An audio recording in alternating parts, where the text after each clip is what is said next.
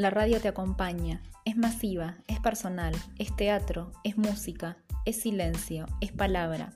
Ríos que fluyen hacia los oídos de quien quiere escuchar, en vivo o a demanda. Lo viejo y lo nuevo convergen y se potencian. La radio no desaparece, muta de generación en generación.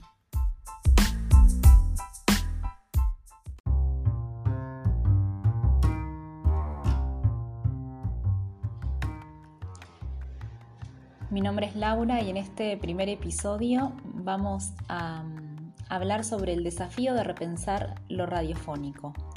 ¿Qué es un podcast?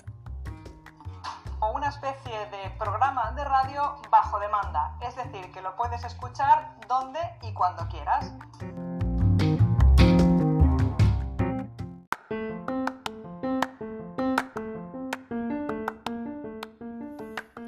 El podcast llegó para quedarse. ¿Será la radio del futuro? Explore el universo sonoro de manera no secuencial, atemporal y desde cualquier dispositivo. Ingresa al audio digital desde un formato a la carta de acuerdo a las necesidades del oyente. Aquella radio física pesada en una casa que actuaba de mueble, de soporte de algún portarretrato cenicero, hoy se esfumó y vive en cualquier dispositivo que descansa en nuestro bolsillo de jean. ¿Le prestamos más atención a un podcast que a un programa de radio? Esto es lo que contestaba Agustín Espada en una entrevista.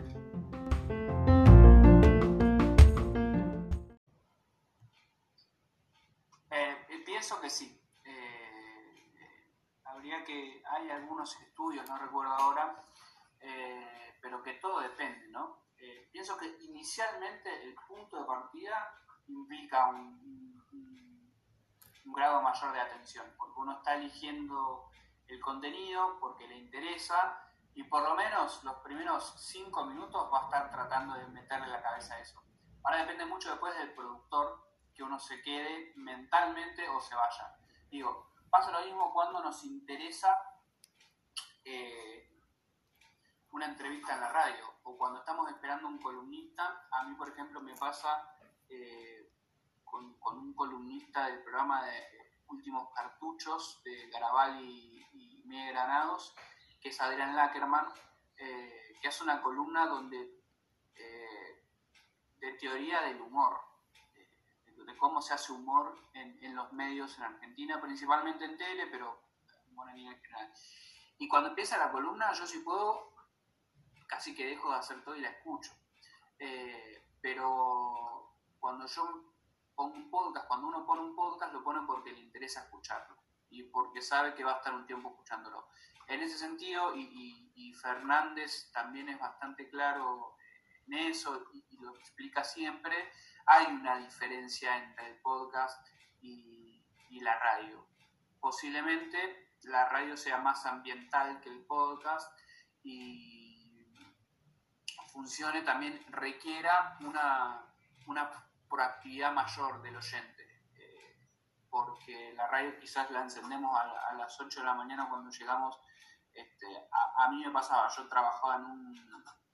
Y esto siempre está mal, ¿no? Eh, ejemplificar con cuestiones personales, pero en este caso puede, puede servir. Yo llegaba al depósito donde laburaba, este, antes, antes de que el CONICET me diera una, una salida laboral en la academia, y poníamos la radio a las 8 de la mañana y a las 5 de la tarde cuando nos íbamos la apagábamos.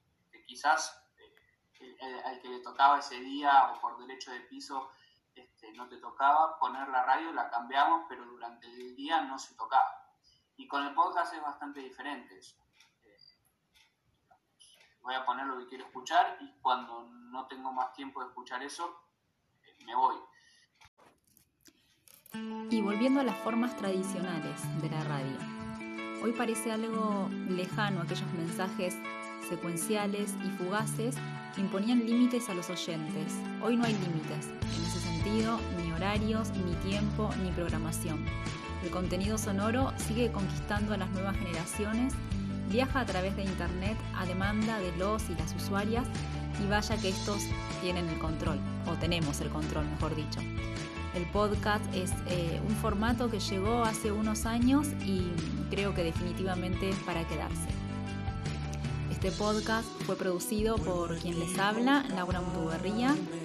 La voz de Elena Chica fue tomada de un tutorial de YouTube y la voz autorizada en este caso fue la de Agustín Espada, que es magíster en Industrias Culturales y becario doctoral del CONICET e investigador de la Universidad Nacional de Quilmes. Fue tomada de una entrevista realizada y publicada en YouTube. Bueno, hasta acá llegamos eh, en este primer episodio. Los y las espero en el próximo eh, episodio, el número 2, para seguir hablando de la radio.